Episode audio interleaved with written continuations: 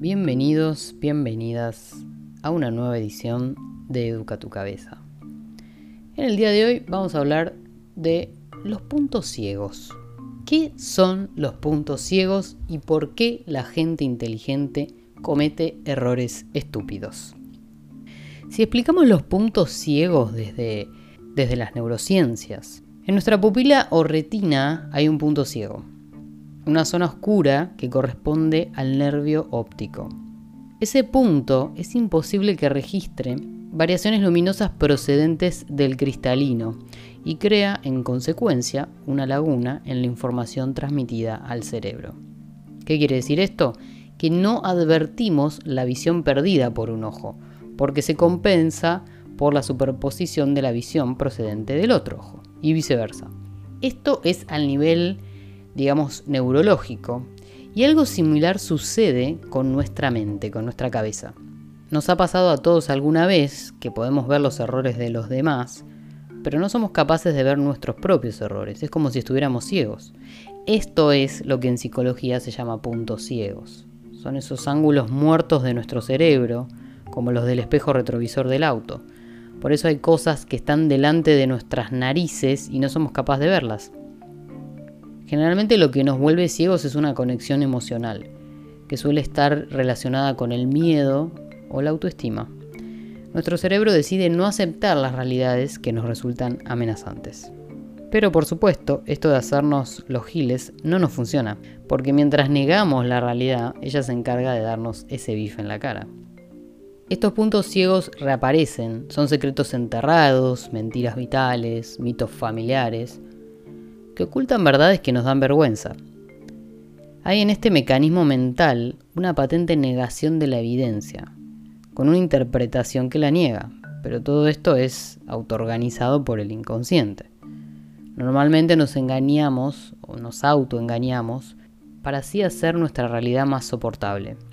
Aunque los puntos ciegos dependen de la historia personal de cada uno, hay algunos muy habituales, como por ejemplo olvidar tareas incómodas, escuchar solo lo que nos beneficia y hacernos los sordos aquello que nos perjudica, por ejemplo alguna crítica, posponer decisiones importantes, como para poder evitar posibles rupturas, dolores, decepciones, idealizar a otras personas o situaciones, de forma que nos parezca que estamos en el mejor lugar y con las mejores personas.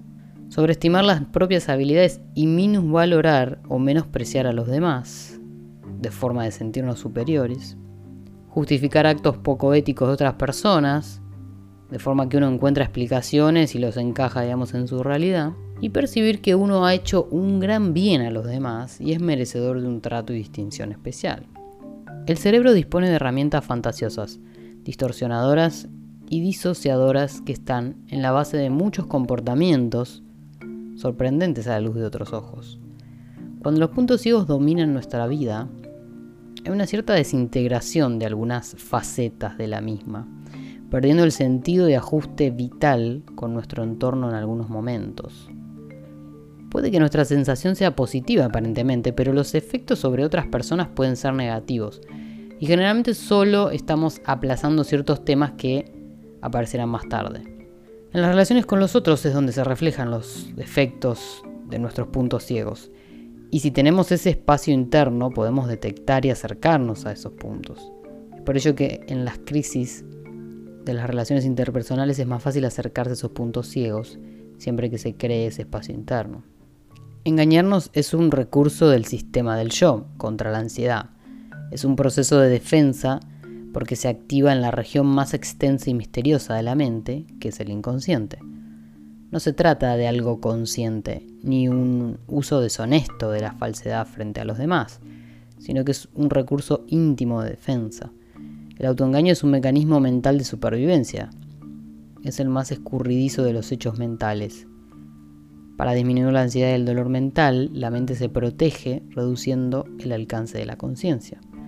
El inconsciente es el que controla y maneja la memoria y sus recursos, y crea esquemas, lagunas y puntos ciegos.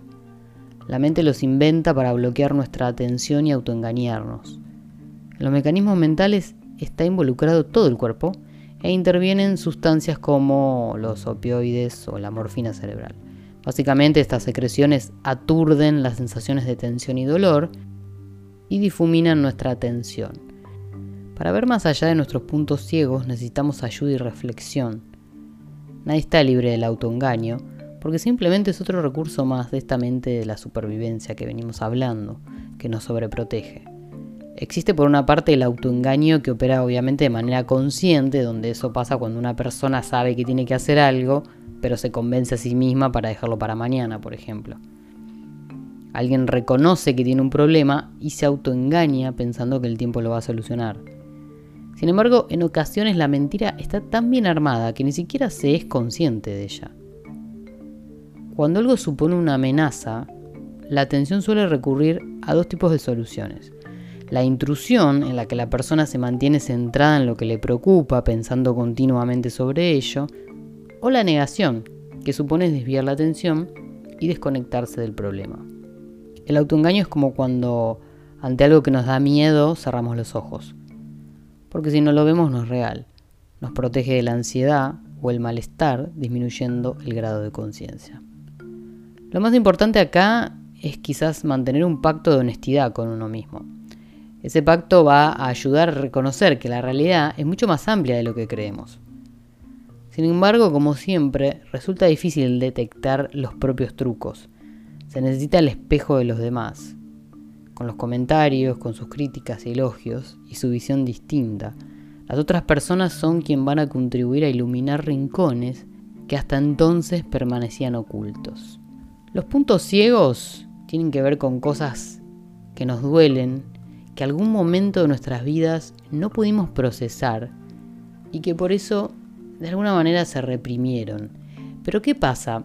Cuando nosotros no procesamos ciertas emociones basadas en X cosas que nos, ha pasado, son cosas inconclusas que quedan sin que hayamos podido entenderlas. Pero es como un mecanismo que tiene un motor secundario, en donde de alguna manera va a empezar a impactar en ciertas decisiones, en ciertas relaciones e inclusive a generarnos síntomas físicos. Y eso es lo peligroso de los puntos ciegos. Eso es lo que nos va a dejar desnudos ante situaciones sociales o personales, porque simplemente es esa parte nuestra que no conocemos, porque no tramitamos, pero que está repercutiendo, está repercutiendo en nuestro presente y en nuestro futuro. Podemos asociar los puntos ciegos también simplemente con las creencias que tenemos sobre X cosa.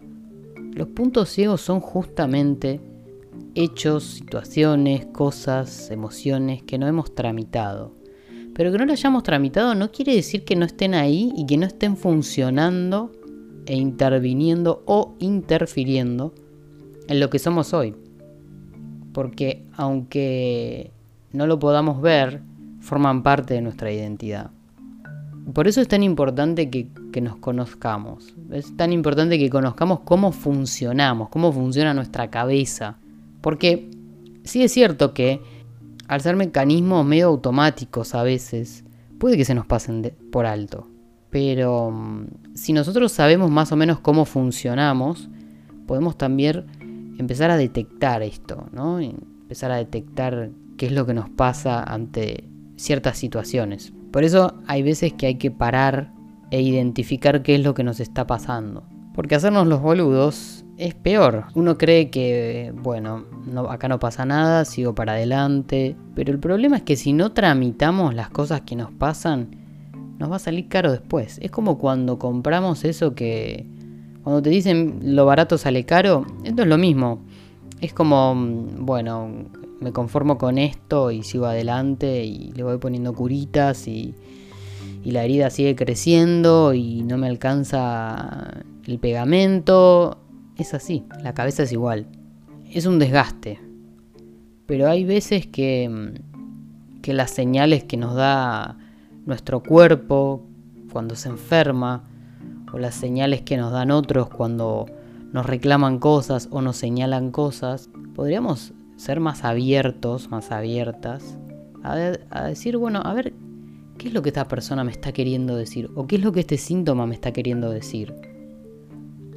Porque es muy fácil como que la cosa quede ahí latente y seguir nuestro día a día o, lo que hablábamos de, los, de las adicciones, ¿no? De, bueno, con este vacío lo lleno con, con esta red social, con esta comida o con lo que sea que, que, aplaques ese vacío. Lo importante es entender qué tan mal nos hacen esos puntos ciegos, qué, qué tanto nos están dificultando y a la vez limitando en lo que queremos ser.